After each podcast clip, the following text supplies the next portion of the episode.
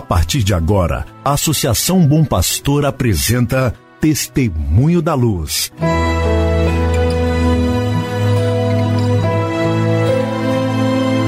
Com a palavra, o arcebispo de Montes Claros, Dom João Justino de Medeiros Silva. Tudo por causa de um grande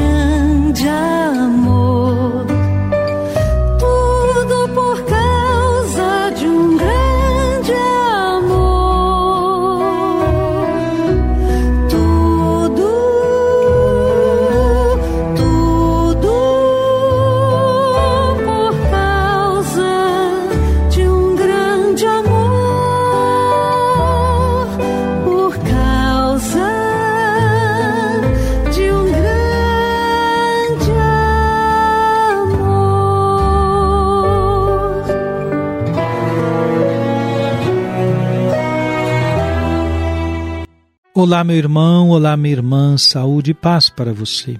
Que bom contar com a sua audiência em mais um programa Testemunho da Luz, programa preparado pela Associação Bom Pastor Arquimoc, para que você e sua família estejam em sintonia com o caminho evangelizador da Arquidiocese de Montes Claros. Hoje é segunda-feira, 15 de novembro de 2021. No Brasil, nós celebramos mais um ano da proclamação da República. Na liturgia da Igreja, celebramos hoje a memória facultativa de Santo Alberto Magno. Alberto nasceu na Alemanha em 1206.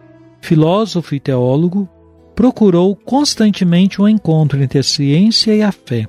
Dominicano, doutor da escolástica, ensinou nas mais famosas escolas de seu tempo e em Paris teve como discípulo São Tomás de Aquino bispo de Ratisbona por dois anos, foi promotor da paz na vida civil e social. Ele faleceu na cidade de Colônia, na Alemanha, em 15 de novembro de 1280.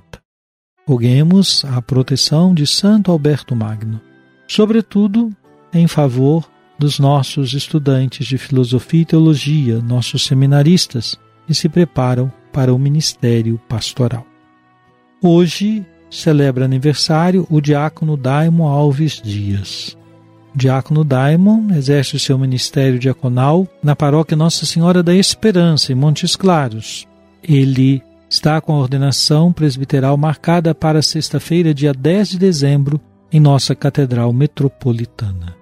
Junto com o diácono Daimon serão também ordenados padres o diácono Atos Felipe, o diácono Mike Mendes, o diácono Hugo Rafael e o diácono Luiz Fernando. Cinco diáconos transitórios que receberão a ordenação presbiteral na Catedral Metropolitana de Montes Claros no dia 10 de dezembro, às 18h30 horas. Peço as suas orações por estes diáconos. Hoje especial pelo diácono Daimon, que celebra o seu aniversário natalício. Nós, bispos das dioceses do Regional Leste 2 da CNBB, o estado de Minas Gerais, e os bispos do Regional Leste 3, os bispos do estado do Espírito Santo. Iniciamos hoje a nossa assembleia. Faremos esta assembleia em Belo Horizonte. Será uma assembleia presencial teremos a oportunidade de nos encontrar presencialmente depois de dois anos que isto não ocorre. Nossa última assembleia foi em novembro de 2019. Somos aproximadamente uns 40 bispos que vamos passar de hoje até quinta-feira próxima juntos em reunião, em oração, em encontro, em partilhas, em trabalho. Conto com as suas orações pelo êxito dessa nossa assembleia. Jesus,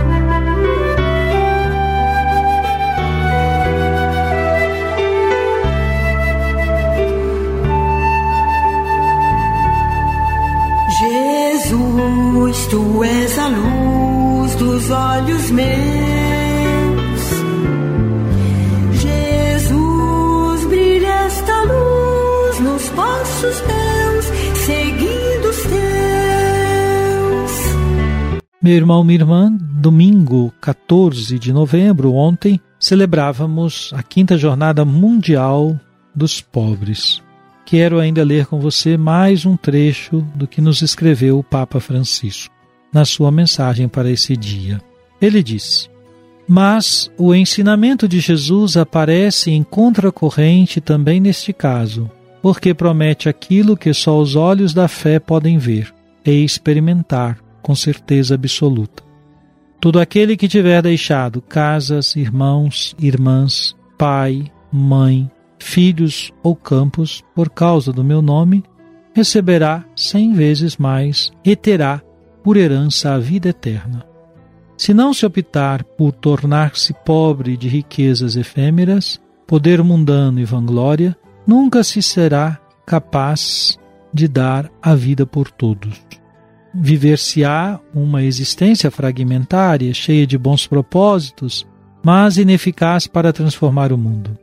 Trata-se, portanto, de abrir-se decididamente à graça de Cristo, que pode tornar-nos testemunhas da sua caridade sem limites e restituir credibilidade à nossa presença no mundo. O Evangelho de Cristo impele a ter uma atenção muito particular para com os pobres e requer que se reconheça as múltiplas, demasiadas formas de desordem moral e social que sempre geram novas formas de pobreza parece ganhar terreno a concepção segundo a qual os pobres não só são responsáveis pela sua condição, mas constituem também um peso intolerável para um sistema econômico que coloca no centro o interesse de algumas categorias privilegiadas. Um mercado que ignora ou discrimina os princípios éticos cria condições desumanas que se abatem sobre pessoas que já vivem em condições precárias. Deste modo, assiste-se à criação incessante de armadilhas novas da miséria e da exclusão, produzidas por agentes econômicos e financeiros sem escrúpulos, desprovidos de sentido humanitário e responsabilidade social. Palavras insistentes do Papa Francisco, lembrando-nos, portanto, que Jesus indica a opção de tornar-se pobre como um caminho que nos torna mais livres e capazes de transformar os ambientes em que nos encontramos. Tornar-se pobre como um caminho de abrir-se decididamente à graça de Cristo, que pode nos tornar testemunhas da sua caridade sem limites. Isto é, nós, que estamos falando dos pobres, devemos descobrir neles um jeito de ser, um estilo próprio de vida que nos convida a confiar mais em Deus e menos naquilo que possuímos. Portanto, é preciso esta disponibilidade que nos faz todos sempre mais atentos às condições de cada irmão, lembrando que, se pobres sempre teremos conosco, sempre teremos a oportunidade de nos perguntar o que estamos fazendo para servi-los, o que temos partilhado com eles, como conduzimos a nossa vida. Essas são perguntas que a sua comunidade, que sua família, que você mesmo pode fazer.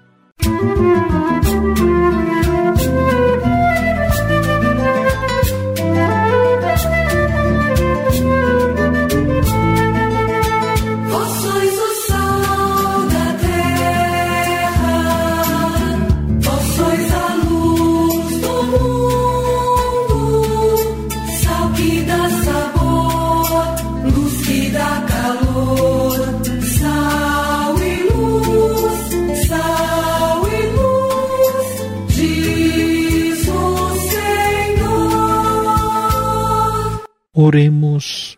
Ó Deus, quisestes que o bispo Santo Alberto fosse grande porque soube conciliar a sabedoria humana e a verdadeira fé. Dai-nos na escola de tão grande mestre conhecer-vos e amar-vos mais profundamente na medida em que progredimos nas ciências. Por nosso Senhor Jesus Cristo, vosso Filho, na unidade do Espírito Santo. Amém.